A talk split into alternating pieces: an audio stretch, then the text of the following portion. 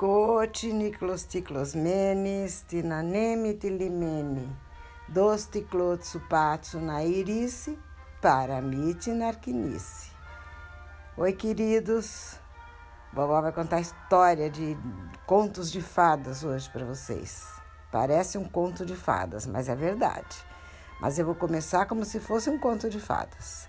Tino Tongeron, Tino Tanzamanha, naquele tempo, naquele passado, era uma vez uma linda menininha que se chamava Josefina. Essa menina nasceu e viveu numa década que as pessoas chamam de Belle Époque. É, pelo nome vocês estão vendo que era uma época bonita. Já fazia alguns anos que tinha acabado a Primeira Guerra Mundial e a tal da Belle Époque já tinha acabado na Europa, mas no Brasil ainda tinha um rabicho de Belle Époque. As mulheres se vestiam com um tipo de roupa que a gente chama de um vestidinho de cintura baixa. A moda do Charleston é o mesmo tipo de roupa que se usava para dançar uma dança nova, que era arrebatadora e uma dança muito típica daquela década, daquele é, daquele período chamado Belle Époque. E hum, é o tempo do, do Charlie Chaplin, do cinema mudo, e músicas e diálogos só começaram a aparecer no cinema em, por volta de 1929 e ela nasceu em 1924. Então até era um tempo bem diferente, bem diferente. Por isso que quando eu pensei nela e comecei a falar dela no episódio passado, eu já tinha aquela ideia de justamente mostrar o tipo de, de ambiente em que ela vivia. As mocinhas, quando iam ao cinema, assistiam filmes mudos. Quando elas iam passear na praça, elas diziam que estavam fazendo footing. Era, são expressões, essa, é um tempo tão de antigamente que já nem se ouve mais, até as palavras já são diferentes. Mas ela nasceu em Linz, em 1924. Os pais dela tinham vindo recentemente de Três Lagoas. E os pais dela são Esteliano e Caristula. São meus avós maternos, mas também temos que lembrar, para continuar com o fio da meada bem certinho, que o Esteliano tinha vindo com o meu avô paterno, Antônio Miguel, em 1913, e com o Nicolau, também pequeno, naquela aventura grande de sair da Grécia para tentar fazer a América. Só para vocês né, fazerem os links e saberem exatamente quais são as ligações das pessoas com as pessoas. Porque às vezes eu falo meu avô, minha avó, Caristula, Esteliano, minha mãe, a Josefina, a princesinha que, que eu estou contando a historinha dela para vocês, a história dela para vocês agora, como se fosse uma historinha, um conto de fadas. Na verdade, nenhuma vida é um conto de fadas, né? E da minha mãe não foi, mas é, eu a vejo como uma rainha, como uma princesa, e assim eu misturo um pouco as coisas. Mas, voltando ao, aos fatos, ela nasceu em 1921, na rua 7 de set... É, em 1924, na rua 7 de setembro, no dia 11 de setembro de 1924, filha de, Miguel, de Esteliano Caraulani e Caristula Cristodulo Caraulani. Aqueles mesmos que tinham se casado, lembra que a vovó contou do casamento grego, que vocês deram muita risada de como era o namoro, de como era o casamento, de como era tudo, de como era a aproximação dos, dos noivos, né? Que só iam realmente tocar um no outro depois de casados, enfim, vocês se lembram disso. Muito bem. Depois de toda aquela odisseia do esteliano que veio, ficou dez anos separado da mulher, depois de casado, porque tinha que ficar no Brasil e ela na Grécia.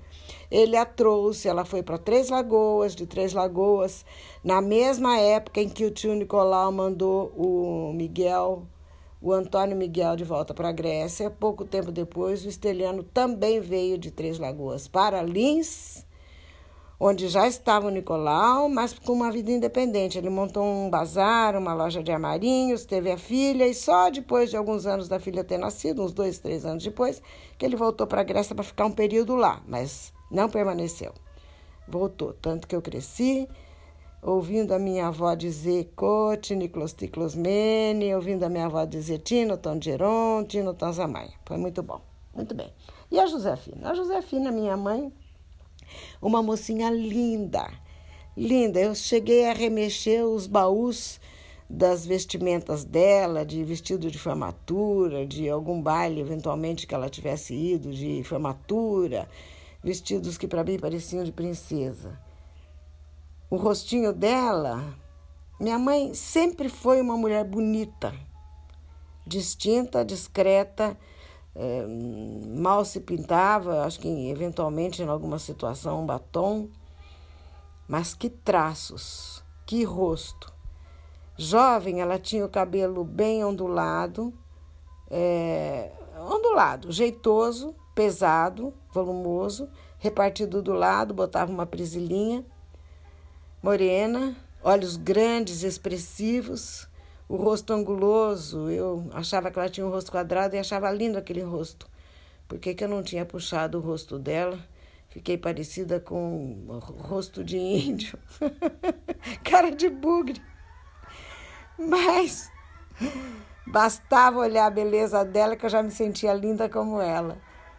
E a Van Lafette, o perfume que ela usava, parece que ela tinha, inclusive, bom, esse perfume. É, não vamos devagar.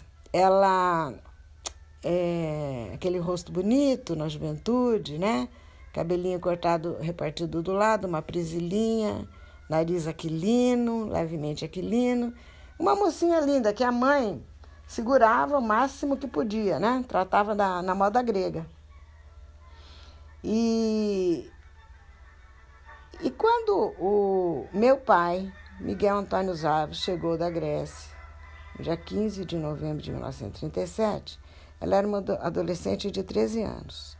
No mesmo dia que ele foi recebido lá na casa da, do viaduto, eu falo a casa do viaduto, porque perto tinha um viaduto e era em frente à Cafeira da Noroeste, na rua Campos Sales, é, o, os pais dela apresentaram, porque eles estavam em Lins, foram levados pelo Miguel Papamanoli para Guaiçara no fim da, do tal do almoço e apresentaram. E aí foi aquele episódio que eu contei que, imagina, ela ficou muito brava, muito irritada quando o Miguel, a mãe dela é, e o Esteliano chegaram com o Miguel Papamanoli e a, a mãe disse, olha, esse aqui é o Miguel, que você brincavam juntos quando estavam na Grécia e a gente falava que vocês iam se casar, que ele era seu noivo, enfim, ela ficou muito. E isso bastou para ela se afastar completamente. Ela não, toda vez que ela sabia, porque daí ele começou a frequentar também, Guaiçara, né? Como todos os, os compatriotas formavam uma comunidade, ele começou a frequentar Guaiçara. Fora que minha avó cozinhava divinamente. Nossa, aqueles pilaves que ela fazia, os cabritos recheados, charutinhos de folha de uva. Meu Deus, as comidas que ela fazia. A gente aprendeu a fazer tudo isso, vovó já fez para vocês, né? Vovó já fez cabrito, folha de uva, pilave, que vocês adoram.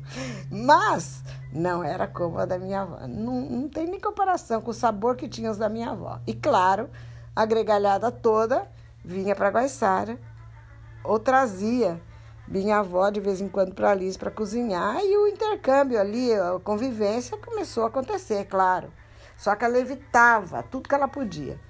Quando ela chegava em casa da escola, por exemplo, que ela estudava em Lins, e a mãe punha ela no, na jardineira de manhã cedinho para ir para Lins, e até ela fazia aquela traquinagem que eu já contei de tirar as meias soquetes, porque estava se sentindo já uma mocinha com 13, 14 anos, 15. À medida que esses primeiros anos do Miguel foram acontecendo aqui, ela também estava crescendo, se definindo como uma linda mocinha e com um gêniozinho, quer dizer, ela é boa, meiga, doce, minha mãe sempre foi, mas ela tinha personalidade, ela tinha gênio.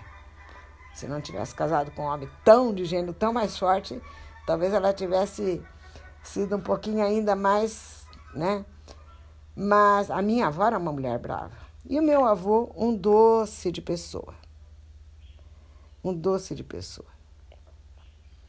Bem, quando ela voltava da escola, que ela percebia que estava lá o Miguel Antônio na casa dos pais, que se ela entrasse, ela ia ter que encontrar com ele. O que, que ela fazia? Ela ficava sentada fora do lado do portão, do lado de fora da calçada, esperando ele sair para ela poder entrar. Apesar que ela já estava começando depois de um ano, dois, que ele ia e voltava, frequentava. É, nesse meio de tempo ele teve que servir o exército, chamava-se tiro de guerra naquela época. Tem foto dele com aquela farda toda imponente. Ele tinha um pouco isso de se achar, né? E, e tava garboso mesmo com aquela farda. É, houve até um episódio em que ele parou para descansar um pouquinho de uma marcha, de um percurso que a, a tropa dele estava fazendo, acho que treinamento parou ali em Guaiçara para descansar e falou que ia cochilar um pouco. Pediu para minha avó chamar dentro de 15 minutos, ela ficou com pena. sabe, Tomás? Sabe, Pedro? Ela ficou com pena dele, porque, coitado, estava tão cansado, deixou ele dormir, ele perdeu hora, o, a tropa, já o batalhão dele já tinha saído, ele ainda dormindo na casa da futura sogra. Mas até aí ele não sabia que ia casar, nem a menina dava... Minha mãe, Josefina, não dava bola para ele, nem nada. Ah, situações de gente amiga, porque é da mesma terra, porque convive uma comunidade. Muito bem. E certo dia, à medida que essa convivência foi aumentando, ela começou a perceber que ele não era de jogar fora, que ele era um, um moço alinhado, bacana, decente, bonitão. Ela estava achando já ele bonitão, mas não queria dar o braço ao torcer. Então ela ficava lá fora, do lado de fora, esperando para ele ir embora para ela poder entrar, né? E um certo dia, ela estava sentadinha. Chegou a Ormezinda, a amiga dela, de escola. Essa Ormezinda, gente, eu conheci. Tomás Pedro, ela tinha 80 anos, 80 e tantos. Eu a conheci. Não, eu já conhecia desde sempre, que era amiga da minha mãe sempre. Mas é, quando eu voltei a morar em Lins, nós fomos visitá-la. Ela tinha mais de 80 anos e ainda dirigia de Lins a Guaiçara trabalhava no Instituto Americano, onde elas ainda é, onde elas estudaram e a Hermesinda ainda permanecia ligada por fortes vínculos de trabalho, de dedicação, de tudo. Ela era uma espécie de representante do Instituto Americano, sabe? Uma funcionária hors concours, alguém que trabalhava voluntariamente lá para manter tudo do jeito que ela conhecera na juventude. Então, quando a Ormezinda chegou e viu ela sentadinha lá, falou: Mas o que, que você está fazendo aqui fora? Por que, que você não, sentada aí na terra, vai, vai se sujar? Você ainda está até de uniforme. Ah, não, não quero entrar agora, não. Fica aqui comigo, vai, ele está lá dentro. Aí a Ormezinda perguntou: Ele quem? Ah, aquele amigo dos meus pais, o Miguel. Nossa, mas você não gosta mesmo dele, né, Josefina? Ah, não é que eu não gosto, eu não tenho nada contra ele. Ele até que é, ele é bonzinho, bonitinho, mas meu pai, meus pais ficam me chamando para conversar com ele, para ficar na sala, e eu não gosto disso, sabe? Eu tenho, sabe? E depois tem aquele primo dele, o Papa Manoli, sempre dizendo, olha o noivo, olha o noivo, eu não vou entrar, não, não me sinto bem. Aí a Hermesinda falou, mas você é bobona mesmo. Tem, tem 16 anos e parece uma criança. Deixa, deixa estar que eu vou lá dentro dizer que você está aqui escondido. Quando a Hermesinda fez menção de entrar em direção à casa da amiga, entrou entrou um. É, não chegou a entrar, saiu um, um jovem vestido de de uniforme de exército, do tiro de guerra. O uniforme todo alinhado, né? E deram de cara com ele, as duas ficaram tímidas, cumprimentaram assim, meio coradas, né? As duas envergonhadas, porque quando a gente sabe que tá fazendo, estavam falando dele, né? Mas disfarçaram, cumprimentaram, ele saiu e aqueles olhos que ele tinha bem de índio mesmo, né, de bugre, o rosto oval, a pele cor de azeitona. Ele parecia mais um, um paraguaio do que um brasileiro, mas era um jovem garboso. Só a, a farda que ele vestia que deixava claro que ele era brasileiro e não paraguaio, porque parecia mesmo um, um bugre, um boliviano. Afinal de contas, ele era brasileiro e estava servindo a sua terra, a sua pátria. Aí ele se afastou com as botas, as botas bem engraxadas, reluzentes e todo garboso, parecia um oficial e não um simples pracinha.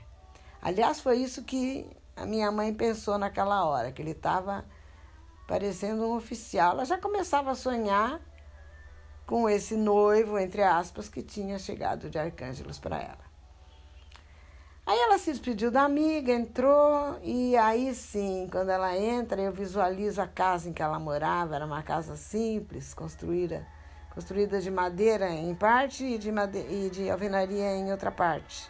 Eu lembro dessa casa até hoje, até pouquíssimo tempo ela estava igualzinha.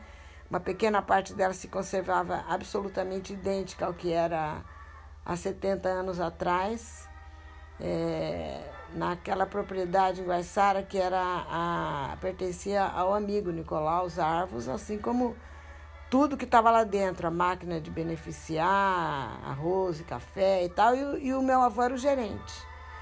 E lá a gente fazia, nossa, de criança me lembro que delícia que era chegar lá em Guaiçara, naquela propriedade, e parece que não havia água encanada. Eu lembro de um chuveiro, alguma coisa feita de lata, de poços, de puxar água.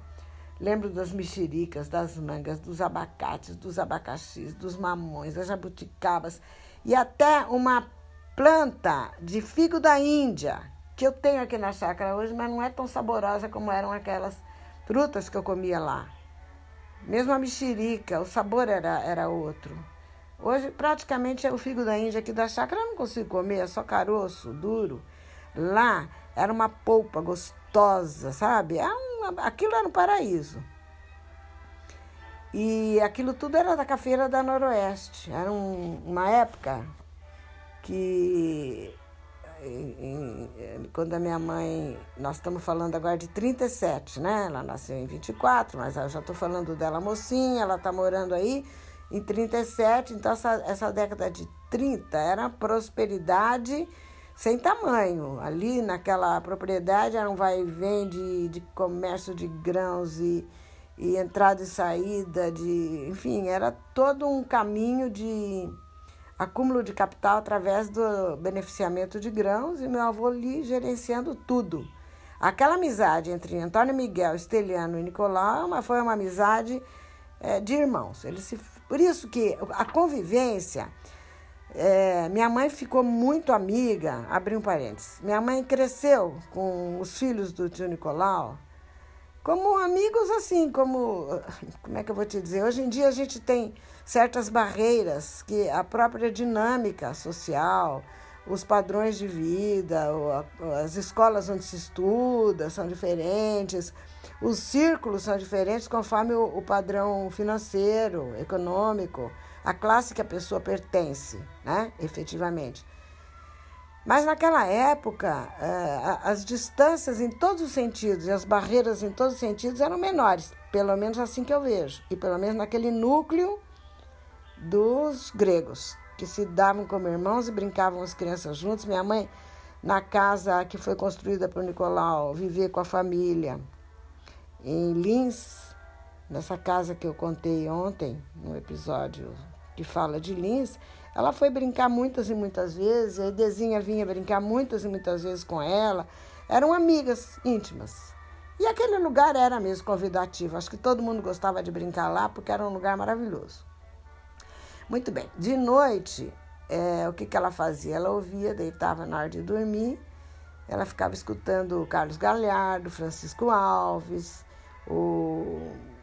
Quem mais que tinha naquela época?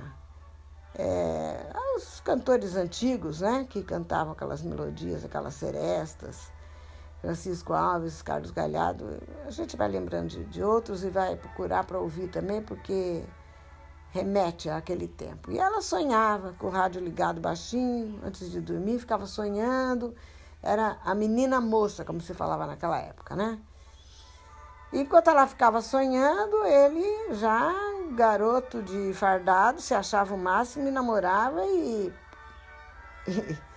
Tomás e Pedro namorava e bastante. Ficava fazendo o tal do footing, né? Que era passear na praça, olhando para as moças mais bonitas, dando uma piscadinha aqui, fazendo uma gracinha lá. E é, falava-se naquela época, ai, fulano mexeu comigo. Esse mexeu comigo não é mexer, literalmente. Mexer comigo é falar, psiu, psiu, psiu.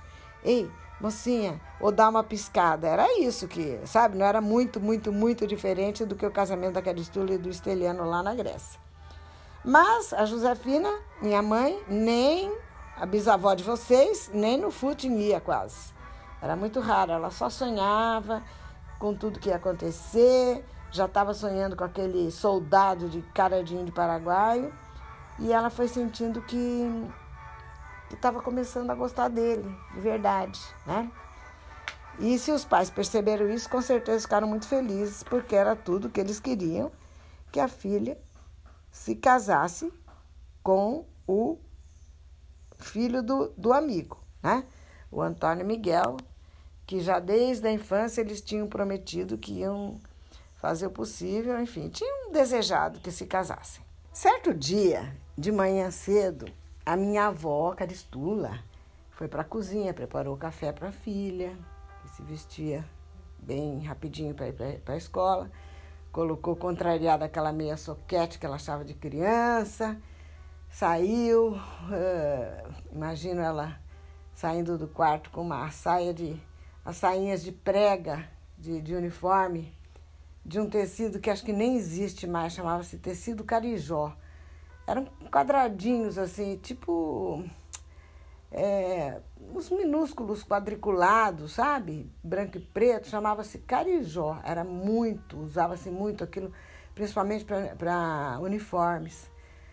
Blusinha branca, um laço no lugar da gravata, desse mesmo tipo de tecido carijó uma fivelinha segurando o cabelo, repartido do lado, e toda arrumadinha, bem bonita para ir para a escola outra vez, né? Um, um, corpo miúdo, uma menina de 16 anos, né? Estatura mediana. E rapidamente tomou café, pegou os livros, beijou a mãe e saiu. Como sempre, saiu do lado de fora, já tirou as meias. Aí quando ela chegou, ela estudava no Instituto Americano de Lins. Quando ela chegou no ponto final do ônibus, ali na porta da escola, quem que estava esperando ela lá? Adivinha? Tomás, adivinha? Pedro, quem? o papu de vocês, o bisavô de vocês, Miguel Antônio, estava lá ansioso, esperando ela chegar. Ela levou um susto, né? O que, que ele estava fazendo ali? Mas ele queria falar com ela e perguntou se depois das aulas, depois que acabasse a aula dela, se podia, se ela podia encontrar com ele na leiteria central. Essa leiteria central, vovó, quando era mocinha também frequentava, ainda existia quando era mocinha, na frente do cinema São Sebastião, que era o único cinema que tinha quando era menina, eu, quando a minha mãe era menina, não tinha esse ainda. Tinha um outro cinema perto da mais próximo da casa, é, que eu digo que era a casa do Pontilhão, a casa do, do viaduto do Pontilhão. Muito bem. Aí ele falou: será que dá para gente ir, é, a gente se encontrar, conversar um pouco lá na leiteria? Era o lugar onde todos os jovens se encontravam, sabe? Depois das das aulas, quando eles queriam. É. é aquele tipo de namorico, de paquera, né? De, de gente jovem daquele tempo. Aí ela falou que não, que, que, que ela não podia, toda encabulada, sem jeito, tão. Porque ela foi, ela foi, ela disse que não podia o quê? Não, não, ela disse que ia encontrá-lo, sim. Como é que foi? Pera um pouquinho, deixa eu lembrar. Ah, não. Ela disse que não podia porque tinha que ir na casa da dona Alia. É, isso mesmo. Tinha que ir na casa da dona Alia do seu Dibi, que eram grandes amigos de Gebara. Gente querida que foi amiga a vida inteira, gerações e gerações. Até hoje. E a dona Alia e seu Dibi me esperam, eu tenho que ir lá. Não, então eu vou lá no seu Dibi, eu vou no, na dona Alia. Ela viu que o negócio era sério, resolveu concordar com ele de ir para a leiteria, enfim, foi. Aí na leiteria ele perguntou para ela: por que, que você está fugindo de mim? E ela falou, mas isso é uma impressão sua. Eu, eu, ela estava tremendo, nervosa, acho que nunca tinha conversado com nenhum rapaz. É, eu não estou fugindo de você, tá assim, eu percebo. Mas vamos fazer uma coisa, eu vou falar com seus pais hoje, se você concordar de ser minha namorada. Nossa, você quer namorar comigo? Você acredita? Adivinhem, Tomás e Pedro, o que, que ela respondeu? Vocês vão responder que sim? porque vocês estão aí, são os bisnetos desse casal? Pois erraram. De cara ela disse que não e saiu correndo de lá da leiteria como se fosse uma garotinha ainda muito inexperiente, que aliás ela era. Mas isso foi só por um tempo. Ele ficou ali todo desconcertado e ah, um não assim, né? Deixa qualquer um tira o chão. Mas o tempo passou mais um pouquinho, até que ela realmente concordasse em namorar com ele. Nesse tempo, para quem já ouviu os episódios anteriores, que foram os primeiros anos, o aprendizado dele a lidar com todos os uh, as etapas da, da, do empreendimento do tio. Nesse tempo ele estava um pouco em Guaimbê, lembra? Que ele morou num quartinho de tabas, o piso de cimento ali, dormia no chão duro, como ele diz. Ele foi para Guembê, foi para é, Getulina nesse período. Bem, é, Guembê, Getulina, as dificuldades desse início de vida para ele, e acho que inclusive essa solidão nesses, nessas construções, nessas máquinas é, que se iniciavam e que ele cuidava desde o começo, desde a construção, aprendendo a lidar com tudo que o tio queria que ele lidasse, a solidão também fazia ele querer ter uma companheira. Isso devia ser então em torno de 38, 39, 40, vai. Vamos fixar mais ou menos isso, porque foi só em 1941 que ela concordou finalmente de se decidir e se decidiu né? Aceitar a proposta dele para ser sua namorada. Aí começaram com cartas, é, em Getulina, ela em Guaiçara, carta que vai, carta que vem. E finalmente decidiram que ele podia vir conversar com os pais dela.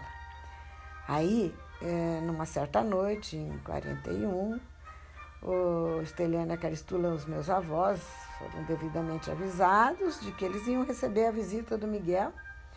Tinham, acho que, imagino que seja depois da Voz do Brasil, aquele horário da noite em que as pessoas ouviam todas as notícias oficiais do Brasil. Chegou Miguel, penteado, com cuidado, bem vestido, perfumado, encabulado, conversaram sobre muitas coisas de interesse comum, porque isso daí, gente, já veja bem, já estamos em plena guerra mundial, Segunda Guerra Mundial. Todo mundo ouvia, ficava com os ouvidos colados na Voz do Brasil às oito da noite, acho que era às oito, não sei que hora era, mas tinha um comunicado de tudo que se passava na Europa. E, e aí a preocupação de todos eles aqui era com os parentes que estavam lá na Grécia, entendeu? Enquanto a gente está falando de romance, de aproximação, de namoro, de sonho de casamento, em 1941, meu pai não sabia o que estava acontecendo com a família dele lá. Ele, ele, eu me lembro que ele contava sempre assim para gente, com os ouvidos colados no, no rádio, ele ouvia. Stalingrado continua firme. É, é, parece que eu estou vendo ele fala, Stalingrado continua firme, porque havia na, na guerra uma tentativa é, frustrada dos alemães de, de, invadir e dominar é, Stalingrado, na Rússia, que era da, dos aliados, o grupo oponente ao, ao, às pretensões de Hitler. Enfim, a derrota em Stalingrado foi praticamente o final. O desfecho da guerra se deu ali, porque os, os alemães não conseguiram se recuperar. Mas espera aí, que hoje não é aula de história, vamos fechar parênteses e vamos ver é, os, os, os Teliano e Caristula conversando com o Miguel logo depois que acabou a hora do Brasil, aí veio o assunto, né, que eu trazia ali naquele momento. Olha, Esteliano, olha, dona Caristula, eu quero dizer a vocês que a Josefina e eu gostaríamos que vocês concordassem com nossos planos para o futuro, quer dizer, nós estamos namorando, estamos gostando um do outro. Nossa, meu avô ficou radiante. Minha mulher e eu não poderíamos desejar a melhor sorte para nossa filha. Claro que concordamos. Eu tenho absoluta certeza que seu pai também ficará muito feliz quando souber em Atenas, quando chegar a possibilidade de comunicação, porque as cartas, tudo, nada, não vinha navio, não vinha nada, estava tudo cortado por causa da, da guerra. Mas ele vai aprovar essa união tanto quanto nós e, e eu quero que, mas é, nós abençoamos vocês, mas eu quero que você prometa que vai tratar minha filha como se fosse sua irmã até o dia do casamento. Meu pai contava sempre esse pedaço porque acho que a intenção dele não era bem essa, viu, Tomás, viu, Pedro? Acho que ele queria namorar mais apertadinho, assim, mais abraçadinho, mas os pais dela pediram que ele respeitasse, que tratassem como se fosse irmã até o casamento. E ele prometeu. E eu sei que seu tio também vai ficar muito contente é, com isso, com essa união. A minha avó, eu imagino ela já chorando de emoção e lembrando que é, o, o tio Nicolau, ele, o meu avô falou: olha, o Nicolau também vai ficar muito feliz com esse casamento, porque ele sempre chamou nossa filha de sobrinha, sem ser, mas ele chamava de sobrinha, parece que ele estava adivinhando. Aí os dois, os dois rapazes, os dois jovens se olharam carinhosamente, sentados um ao lado do outro, e não se, não era assim muito íntimo, né? No começo, ele, minha mãe era uma mulher tímida, era uma moça tímida. Isso era mais ou menos março de 1941. E aí, quando ela foi ouvir o Carlos Galhardo cantando essa noite, ela já ouviu com a cabecinha mais voltada para os sonhos que ela alimentava, né? Sonhos de casamento e de vida feliz. Mas eu acho que nós vamos interromper aqui porque nesse meio de tempo há uma guerra na Europa da qual nós vamos precisar falar um pouquinho. E isso vai ser num outro episódio. Por agora, acabou a história, viva a vitória. Quem quiser que conte, outra. Cote Nicolos Ticlos Menes, Tinaneme Tilimene. Vamos continuar falando de coisa boa? Porque eu já, eu já disse que tem guerra, que eu vou ter que falar de guerra, que nós estamos aí, é, quando esse namoro engatou em 1941. Estamos falando de coisa boa, mas que tem um pano de fundo aí, um cenário no mundo bem assustador, bem pesado, e nós vamos ter que falar disso. Mas agora ainda vamos falar mais um pouquinho de coisa boa para continuar contando como foi o, o enlace, né? E os preparativos, o enlace e o momento aí dessa vida deles em Guaiçara. É, começo lembrando que eu, às vezes no relato, posso deixar alguma dúvida, eu disse que quando a minha mãe, quero esclarecer aqui agora, eu disse que quando a minha mãe nasceu, em 1924, meu avô morava em Lins e de fato ele morava, mas até que ela viesse se casar, até que ela conhecesse o, o, o marido, o futuro marido, meu pai, em 1937, nesse meio de tempo ele deixou Lins. É, acredito que a convite do, do tio Nicolau, porque ele foi gerenciar essa, essa máquina de Guaiçara. Por isso que ele estava morando em Guaiçara quando minha mãe começou com meu pai, em 37. Por isso que ele já morava em Guaiçara, em 37 e etc. Ele já era o gerente da máquina de beneficiar é, algodão e café, se eu não me engano, era algodão e café em, em Guaiçara. Tá bom?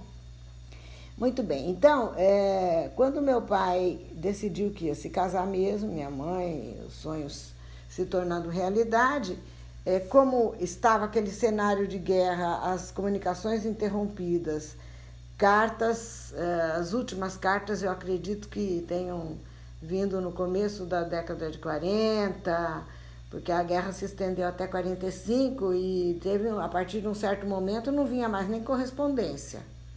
Nem correspondência não vinha. E então nesse, como ele não podia comunicar ao pai, não tinha como comunicar ao pai aos parentes da Grécia que ia se casar, ele achou que o certo era ele ir pessoalmente contar para o tio dele, né, que era o representante da, da hierarquia da família, dos pais, da geração dos pais, é, o tio dele. Ele tinha que ir lá para São Paulo pessoalmente contar que queria casar. e ele foi. Nessa época, então, é, os, os, os meios de comunicação rompidos, mas ele sabia que o pai estava vivendo em Atenas, tinha, era já a terceira esposa, todo mundo sabe disso, já falei várias vezes. Os irmãos viviam em Rhodes, né? E ele sabia e tinha tido algum contato por cartas até, eu acho que até 42 ainda houve cartas, depois não. Então ele resolveu aí no começo, do, na hora que decidiram que iam se casar, resolveu ir lá, bater na porta do tio em São Paulo, para fazer o comunicado, pessoalmente. Quando ele chegou no Palacete, na Avenida Paulista, ele entrou, né, portão aquela coisa colosso de, de portão maravilhoso, lembro até hoje que a gente ia pequenininho, mas não tinha todo esse rigor de portão eletrônico, de cadeados, nada disso, porque não havia nada do que se do que assusta o mundo hoje, né? Principalmente quem mora em São Paulo. Então, ele entrou e foi percebendo que os tios não estavam lá, que bateu algumas vezes na porta, não, viu que não abriram ninguém, parecia que não tinha ninguém, então ele pegou e foi pro, ali na, na direção da garagem dos carros, né, na esperança de encontrar algum empregado, talvez, mais nada. E como ele não visse ninguém, estava cansado da viagem, decidiu esperar dentro de um dos carros. E ficou ali descansando tal. Não percebeu o tio Nicolai e o voltando e viram ele ali vieram ao seu encontro surpreso. Uai, Miguelzinho, você está aqui em São Paulo? O que, que aconteceu? Aconteceu alguma coisa? Aí eu dizia o tio, e aí ele fez, não vai me dizer que você resolveu casar. Olha só, hein? A afinidade entre os dois era tamanha que muitas vezes eles pegavam, captavam o pensamento um do outro.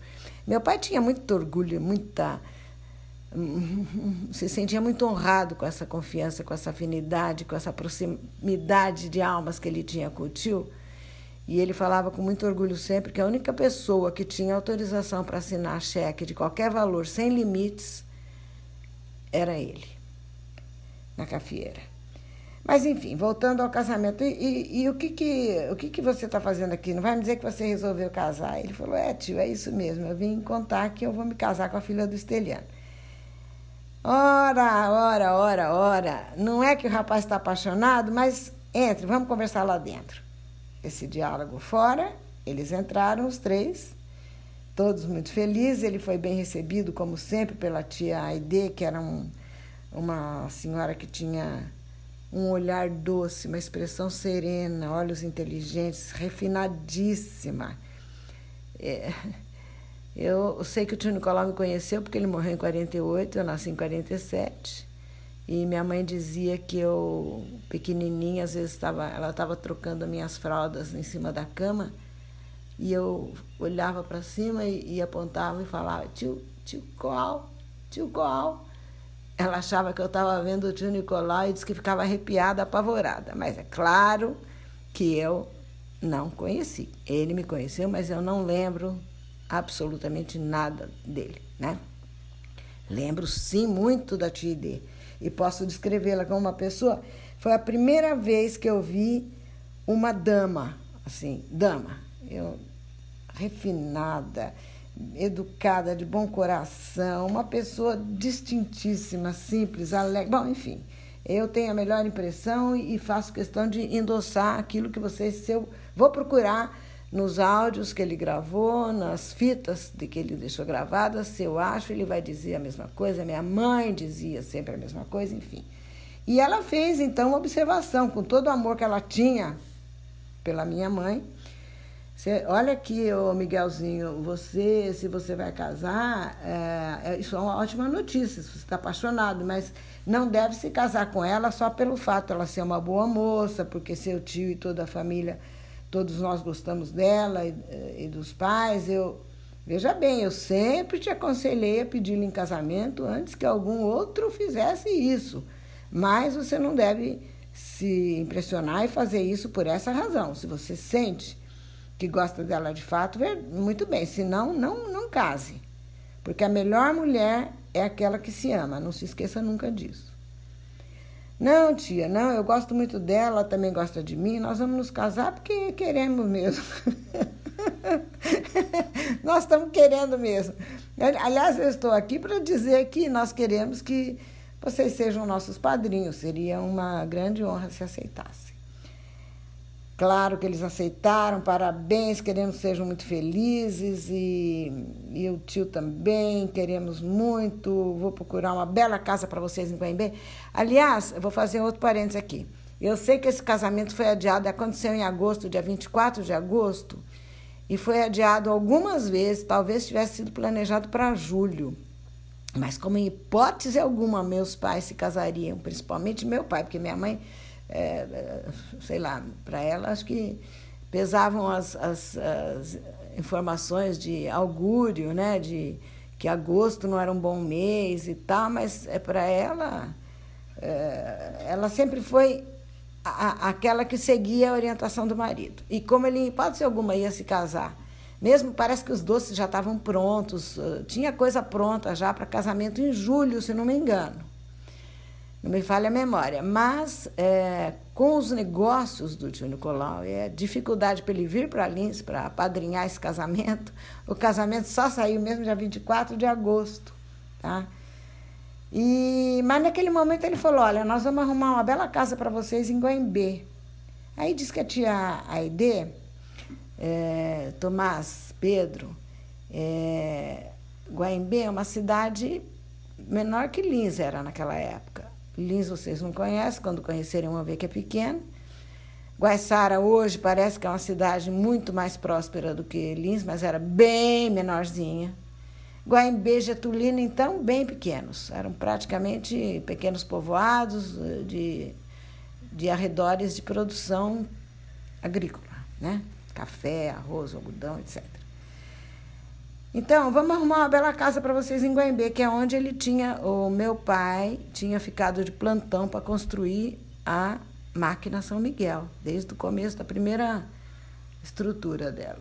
Até gerenciava e cuidava, ele estava lá em Guaimbê, então, por ocasião do casamento. Ia atender Getulina também, ficou em Getulina um bom tempo também, mas era mais ali em Guaimbê. Aí a, a tia Idedes que falou, Nicolau, mas por que, que você mantém o Miguelzinho sempre entre Guaimbê e Getulina? Por que, que você não manda ele para uma cidade maior?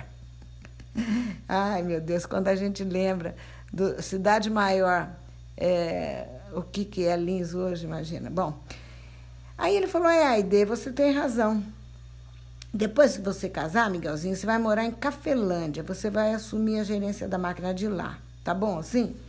Cafelândia hoje ainda é pequena como Lins. Acho que até Guaiçara cresceu mais do que Cafelândia. Cafelândia é pequena, muito pequena. E o meu pai sorriu satisfeito, foi uma promoção, ir para uma cidade melhor, concordou, agradeceu muito a Deus a interferência da tia. E, e também porque Cafelândia é bem mais perto de Lins e de Guaiçara, né, onde estavam os pais da minha mãe, que é filha única. Então, é, ele ficou mais contente ainda por causa disso e ficou radiante quando o tio disse que ia mandar de presente, o tio e a tia mandar de presente para eles tudo que eles fossem precisar para montar a casa onde eles iam viver. E, de fato, é, eles mandaram tudo, tudo, tudo. Eu cresci cercada de móveis de madeira de lei. Os meus pais tiveram até 1964 todos os móveis, 64 nada, até é, 70 e 76, 77, todos os móveis. Como depois eles mudaram para um apartamento, Tomás, Pedro e todos vocês que estão ouvindo imaginam o que é a diferença de morar numa casa, que nós morávamos em São Paulo quando viemos de Lins, cabiam todos os móveis. Foi um apartamento pequeno de dois dormitórios, couberam pouquíssimos deles. E grande parte deles, então, foi doado para um outro parente nosso, para o Constantino, filho da tia Vassilia, que tinha uma fábrica. Fecha parênteses, ficaram em muito boas mãos. Muito bem. É, Aí ele ele de fato mandou, como eu dizia, todos os móveis de sala, de quarto, de cozinha e tudo, tudo que eles iam precisar. Acho que mandaram panela, tudo, tudo, tudo, enxoval completo. E olha que enxoval, porque a gente lembra das coisas que duraram a vida inteira. É, lençóis, tudo, tudo, tudo, tudo. É, então, eu mesma tenho até hoje um jogo de lençol que eu ganhei. Um atalhozinho, um arrudeiozinho aqui que eu faço. Que eu ganhei da Idezinha, que foi minha madrinha de casamento, no primeiro casamento. E coisa de linho puríssimo, mentira, de algodão finíssimo, bordado, muito lindo, todo branco, bordado em branco. Imagino, imagino que era dessa mesma qualidade tudo que minha mãe recebeu de presente de enxoval. Então, mas sabe o que, que eles não mandaram? eles mandaram colchão. E quando eles perceberam, a primeira coisa que meu pai fez, imagina, o colchão, né? Tava pensando na, na lua de mel e, enfim, no conforto daquela casa linda que eles iam ter. Aí ele pega e telefona para o tio. Tio, muito obrigado, nós recebemos todos os presentes que o senhor nos enviou, estamos muito agradecido e feliz, tio, mas o senhor esqueceu de mandar colchão. Miguelzinho, mas Miguelzinho, pelo amor de Deus. Você compra um colchão. compra um colchão do seu gosto. Eu sei que é muito importante, mas sinceramente eu esqueci, tá bom? Você pode comprar um você mesmo, não pode? Tá bom, tio, eu vou comprar, claro. E, e ele, como estava todo né, entusiasmado com o casamento, esqueceu que o tio, num telefone, falava com ele e no outro estava falando com, com, com, gente que resolvia transações importantes de, de venda de algodão para a China e outras negociações de volumes gigantescos de, de mercadoria. Para ele, o colchão do casamento, o colchão do casal não era tão importante. Mesmo assim, ele atendia falando de um lado com um, do outro lado com o outro. Muito bem, chegou finalmente o casamento, como eu disse, no dia é, 24 de agosto de 1942. A língua Sara, a foto, meu Deus, a foto do casamento que eu tenho pendurada na minha parede até hoje. Me emociono, porque a, o casalzinho lindos, lindos, ele com 21 anos, ela com menos de 18, 18 anos, ela ia fazer 18 em setembro. E aquele vestido que eu repliquei o modelo no meu primeiro casamento, usei exatamente o mesmo modelo. Uma noiva linda, linda, linda, linda. Serenos, crianças, de tudo. A foto mostra uma parede da casa, porque, gente, casa, uma casa. Atrás da foto, a parede da foto tem mofo, tem sinal de mofo, sabe? Parede de casa antiga nada, não tiveram talvez o cuidado de fazer numa outra posição, não. Quando a gente olha para a foto, eu estou aqui diante dela e estou vendo atrás da atrás da na parede, atrás do casalzinho, lindinhos. É, assim, é, no rodapé, acima do rodapé, um, um sinal forte de mofo. sem flor, sem nada. Imaginem a singeleza, a simplicidade daquilo. Alguns docinhos, um bolo, aquilo parecia mais, imagino que parece mais uma festa de aniversário de uma adolescente e os dois eram pouco mais do que isso mesmo. Ela com 18 anos incompletos e ele com 21. E depois da, dessa festa, entre aspas, né? Aspas, os noivos foram diretamente para sua casa em Cafelândia, para o lar que eles iriam construir juntos. E eu não vou me emocionar falando dos mais de 60 anos que eles viveram juntos, de tudo que a gente presenciou, de tudo que a gente viveu. Isso é para outra história. É mais Tomás e Pedro, bisavô e bisavó de vocês fundando a família ali naquele dia. Né? E não tiveram lua de mel nem nada. Quer dizer, se o casamento da, dos bisavôs de vocês lá em Rhodes foi uma coisa simples, é, aqui vocês imaginam a mesma coisa. E três dias depois de casados, às cinco da manhã, eles levantaram essa hora de madrugada para esperar os tios que passariam em direção a São Paulo, vindos de Lins.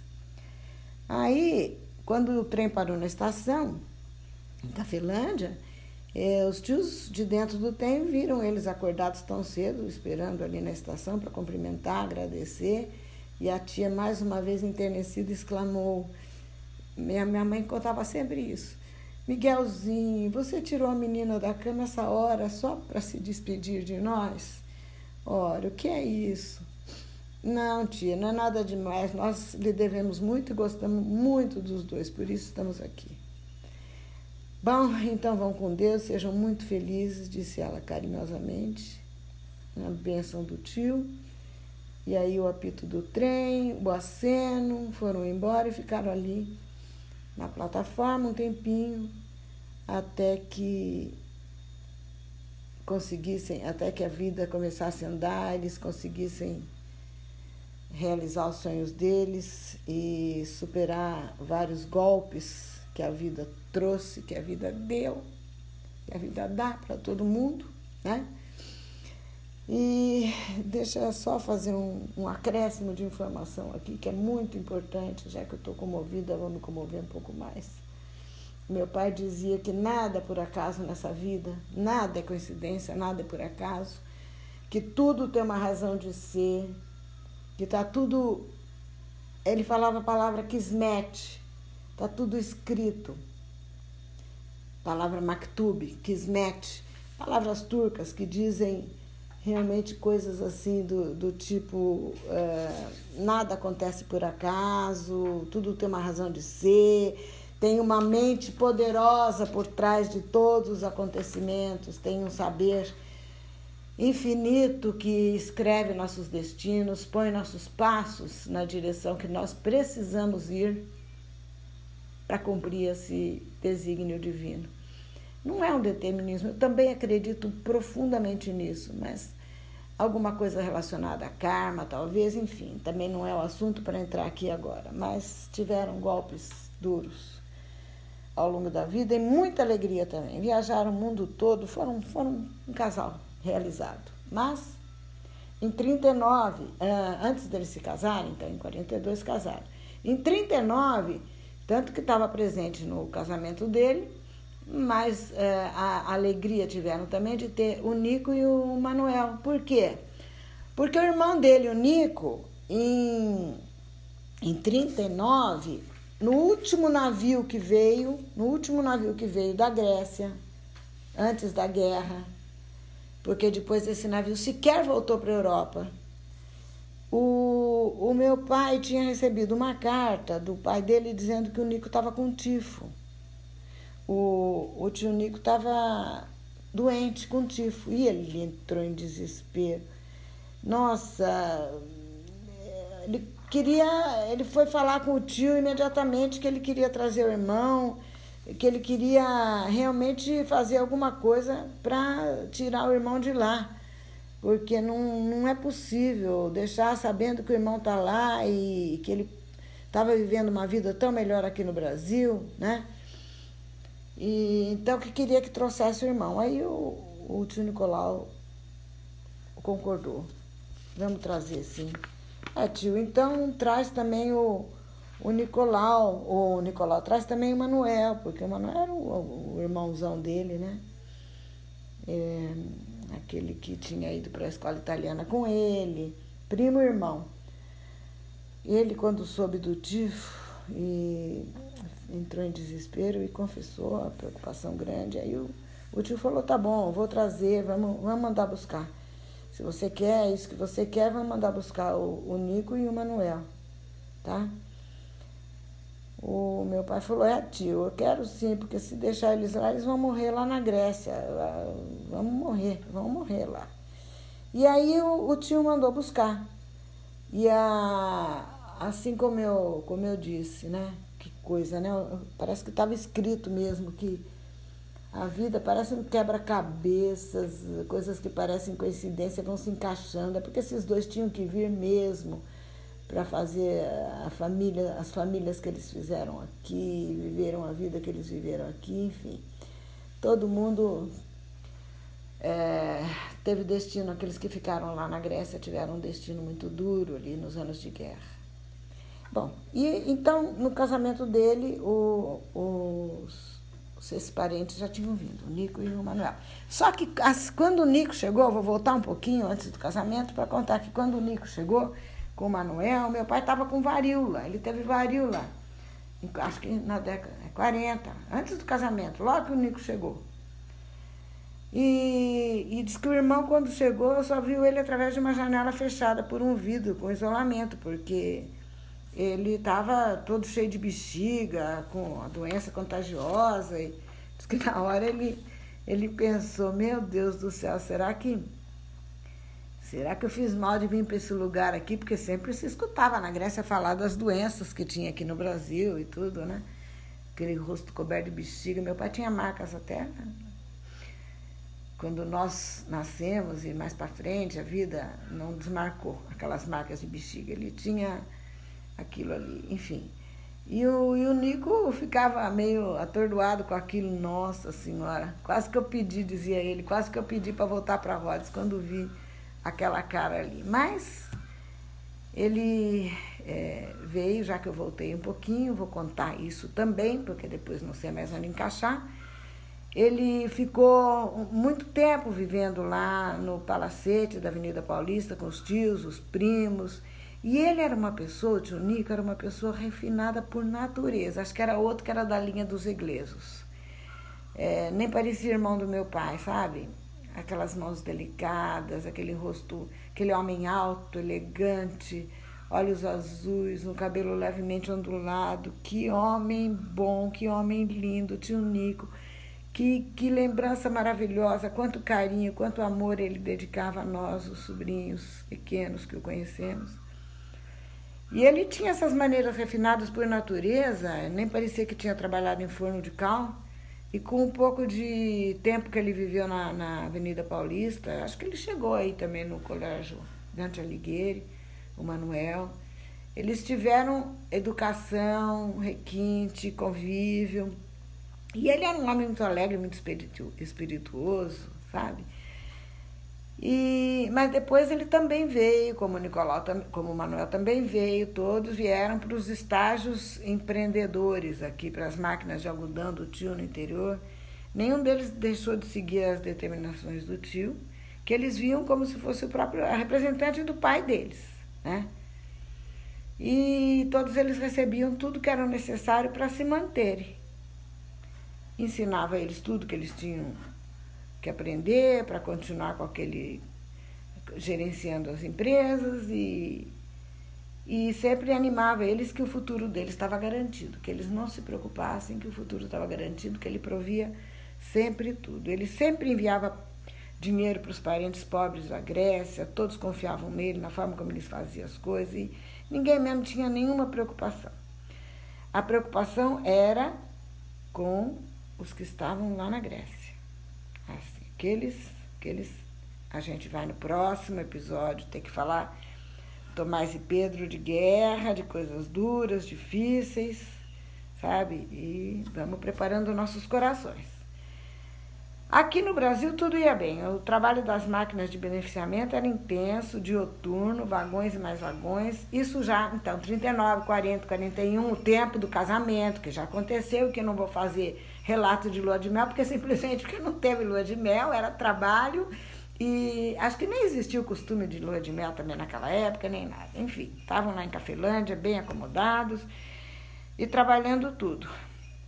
Agora, era tanto, tanto movimento de, de beneficiamento de grãos, que depois de alguns anos, quando o tio deles de, decidiu transferir toda a mercadoria que estava armazenada no interior para São Paulo, onde ele tinha comprado armazéns, onde ele poderia pôr tudo de uma vez, junto, meu pai dizia que foram necessários cerca de mil vagões, mil, é isso mesmo, mil vagões para transportar os, os grãos. E eram milhões e milhões de quilos dos estoques que tinha aqui. Grãos que, que, que depois eram divididos de acordo com o tamanho, a qualidade, ensacados, enfardados, vendidos para os exportadores, mas tudo um trabalho que era, era como dizia meu pai, sempre diuturno, não, não tinha parada. Só em caso de pânico as máquinas paravam. E aí, é, e ele, mas ele sempre, por outro lado, vivia aquela insegurança e o medo da, da, de como estavam o pai e as irmãs lá na Grécia. Aí, já depois de casado, o pensamento, ainda mais com guerra lá, o pensamento afligia cada vez mais. Aí teve um tempo que nenhum é, notícia vinha, tal, até que finalmente ele recebeu a carta, a última carta que ele recebeu do pai. E ele sentiu essa carta dolorosamente premonitória. Eu acho que isso devia devia ser próximo da época do casamento. Eu não sei dizer data. Talvez meu pai, em algum momento, vou procurar nos relatos dele. O pai dizia: é, Meu filho, os fascistas invadiram a ilha de Rhodes. Esta é a última carta minha que irá receber. Nunca te esqueças de tuas irmãs quando acabar esta guerra leva todos os parentes, leva tuas irmãs, teus sobrinhos para o Brasil. Depois dessa carta, nenhuma delas mais veio. Uma dolorosa espera, os ouvidos colados no rádio sempre, ouvindo as mesmas trágicas notícias de guerra, de morte e desolação noites e noites mal dormidas, de sono interrompido por pesadelos. Minha mãe dizia que ele acordava gritando: Vacilia, Vacilia. Ele acordava chamando a irmã. Aí minha mãe cutucava, ele dizia: Miguel, você está tendo um pesadelo. Parece que ele era um pouco sonâmbulo também. Ela dizia, eu dizia que às vezes ele saía dormindo, andando. Mas os primeiros anos de vida do casal. Tinha esse pesadelo por trás da guerra, né?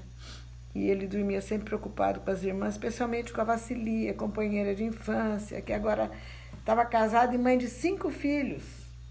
Em, em 1942, a guerra, num mundo de miséria, dor e filhinha que ela perdeu na, na, de fome na guerra, chamada Joana também. Depois ela teve outra Joana que nasceu em 47, mas é, na altura de 42 acho que ela tinha quatro filhos só. O Iogo, a Caristula, os gêmeos Constantino e Antônio. Enfim, se eu tiver errada com data, alguém vai me corrigir, talvez o Antônio que está me ouvindo. E, e ele rezava pedindo a Deus que poupasse a irmã, os filhos, a família, que poupasse o pai dele para que pudesse trazê-lo para junto de si quando esse flagelo de guerra acabasse. E nada parecia superar o, sentimento de amor e de admiração que ele tinha pelo pai.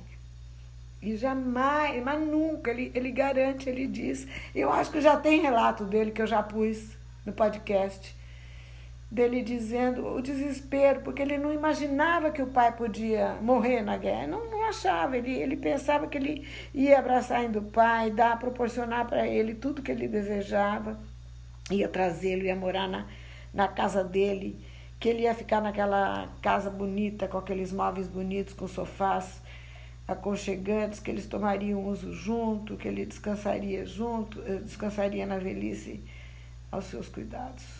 Nada disso aconteceu. Bem, nada disso não. Graças a Deus a Vacilia, os filhos, com a recém-nascida Joana, que nasceu no mesmo ano que eu, um mês antes, dia 24 de fevereiro.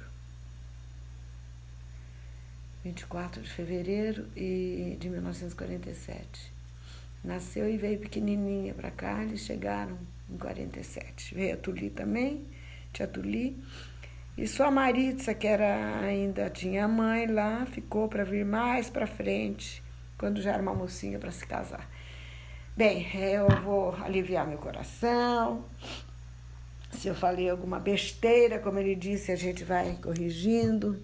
E não pense que eu estou me desgastando com isso aqui, não, que eu fico triste às vezes, mas morro de dar risada muitas e muitas vezes. Então, é assim que eu quero que vocês sintam também, viu? Tomás, Pedro e todos os descendentes que são abençoados sempre por eles todos, que vocês saibam que a vida é linda, a vida é bela, a vida é dura, a vida é temperada, a vida tem tempero, né? E a gente é que tem que saber desfrutar de cada um, desfrutar das alegrias e suportar com muita coragem os pedaços não tão bons, porque tudo, como dizia meu pai, como acredito também, tudo faz sentido diante dos desígnios de Deus. Por agora, acabou a história, viva a vitória, quem quiser que conte outra.